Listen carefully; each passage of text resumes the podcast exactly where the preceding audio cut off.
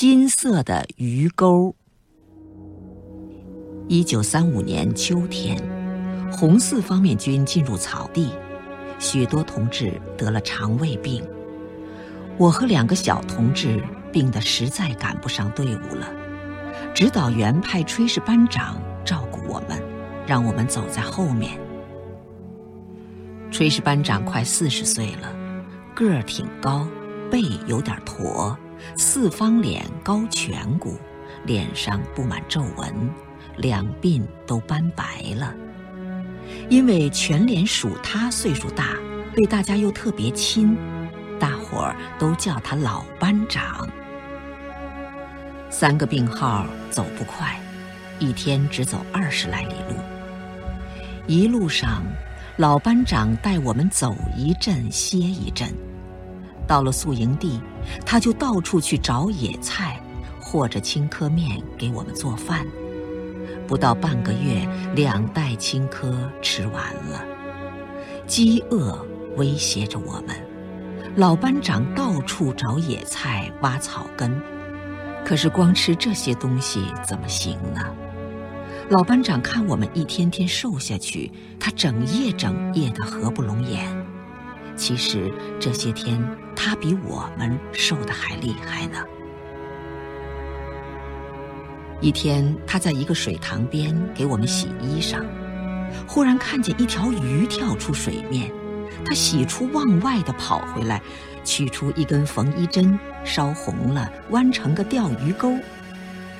这天夜里，我们就吃到了新鲜的鱼汤，尽管没加佐料，可我们觉得没有比这鱼汤更鲜美的了。端起碗来吃了个精光。以后，老班长尽可能找到有水塘的地方宿营，把我们安顿好，就带着鱼钩出去了。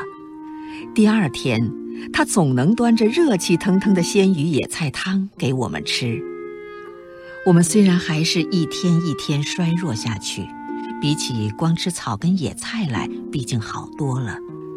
可是老班长自己呢？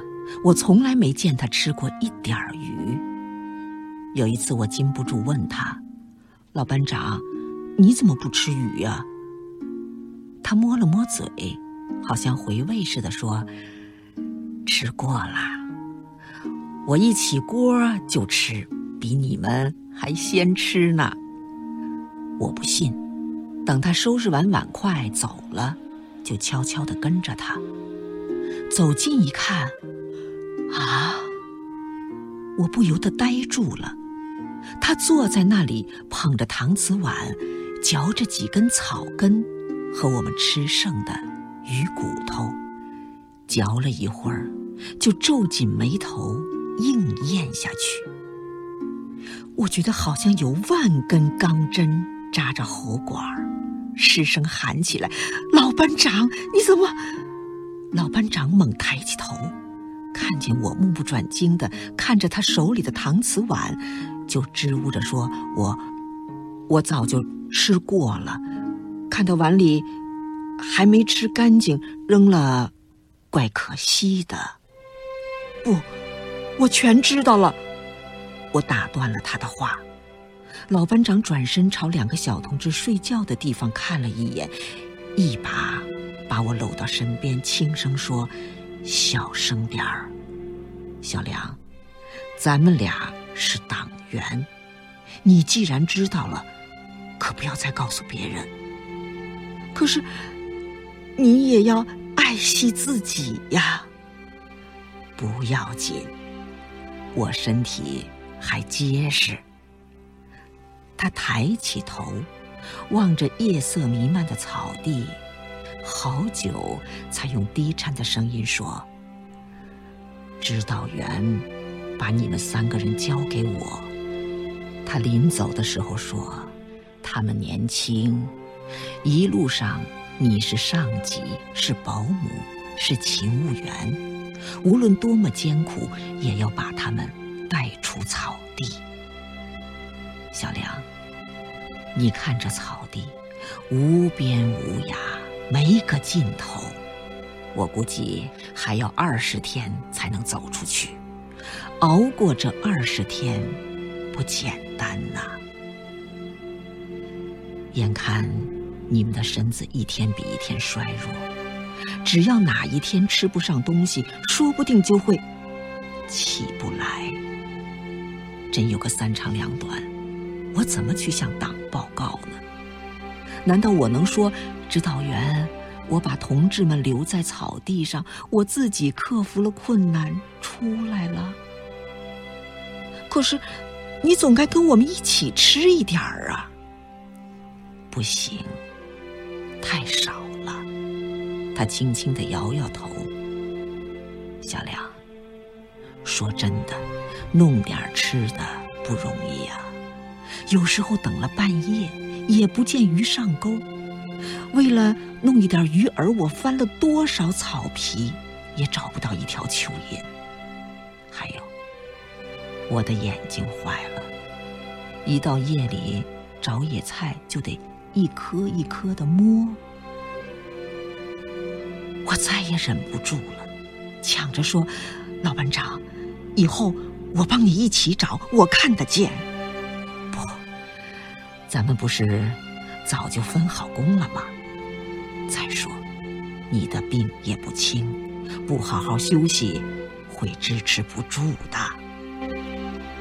我还坚持我的意见，老班长忽然严厉地说：“小梁同志，共产党员要服从党的分配，你的任务是坚持走路。”安定两个小同志的情绪，鼓舞他们的信心。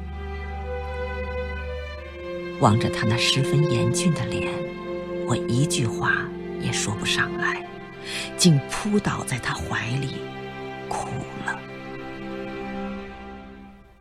第二天，老班长端来的鱼汤特别少，每个搪瓷碗里只有小半条毛鱼，上面飘着一丁点儿野菜。他笑着说：“吃吧，就是少了点儿。哎，一条好大的鱼已经上了钩，又跑了。”我端起搪瓷碗，觉得这个碗有千斤重，怎么也送不到嘴边。两个小同志不知道为什么也端着碗，不往嘴边送。老班长看到这情况。皱起眉头说：“怎么啦？吃不下？要是不吃，咱们就走不出这草地。同志们，为了革命，你们必须吃下去。小梁，你不要太脆弱。”最后这句话是严厉的，意思只有我知道。我把碗端到嘴边，泪珠。颗大颗的落在热气腾腾的鱼汤里，我悄悄背转身擦擦眼睛，大口大口地咽着鱼汤。老班长看着我们吃完，脸上的皱纹舒展开了，嘴边露出了一丝笑意。可是我的心里好像塞了铅块似的。沉重极了，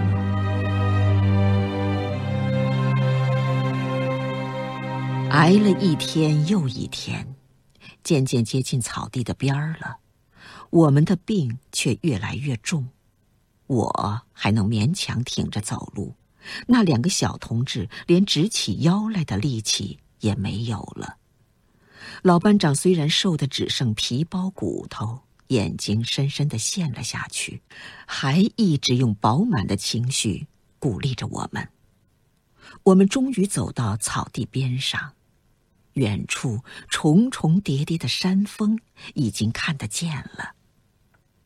这天上午，老班长快活地说：“同志们，咱们在这儿停一下，好好弄点吃的，鼓一鼓劲儿，一口气走出草地去。”说罢，他就拿起鱼钩找水塘去了。我们的精神显得特别好，四处去找野菜、拾干草，好像过节似的。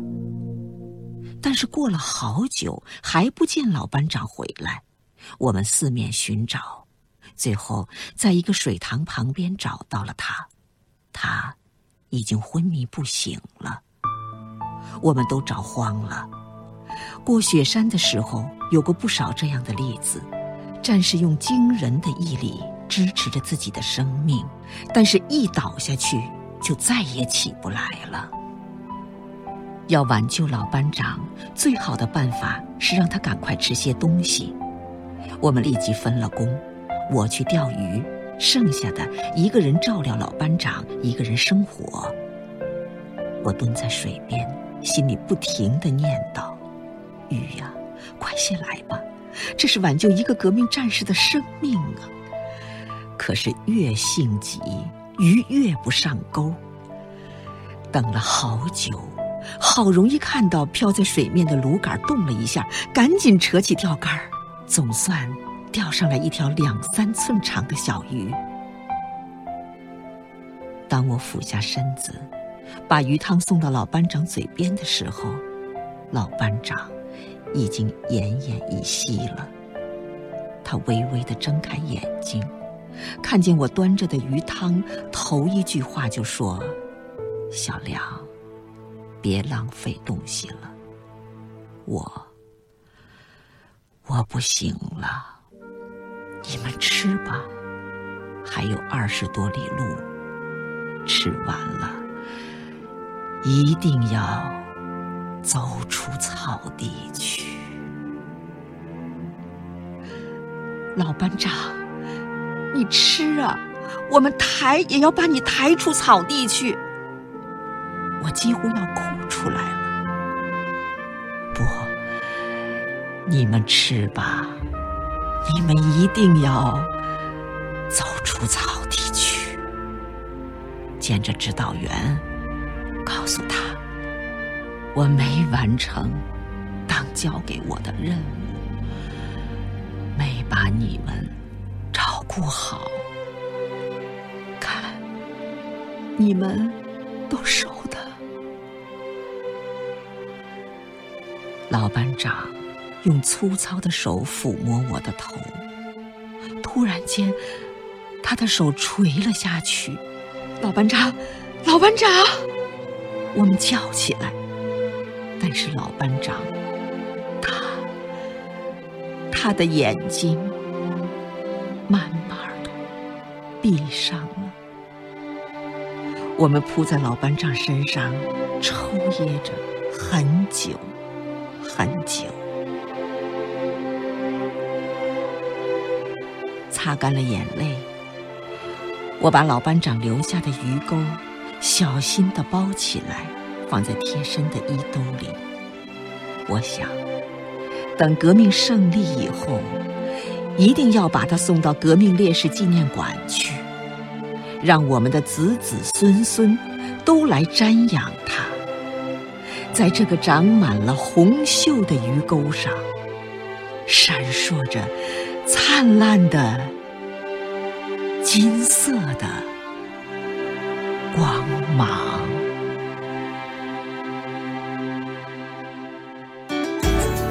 更多课文，请关注微信公众号“中国之声”。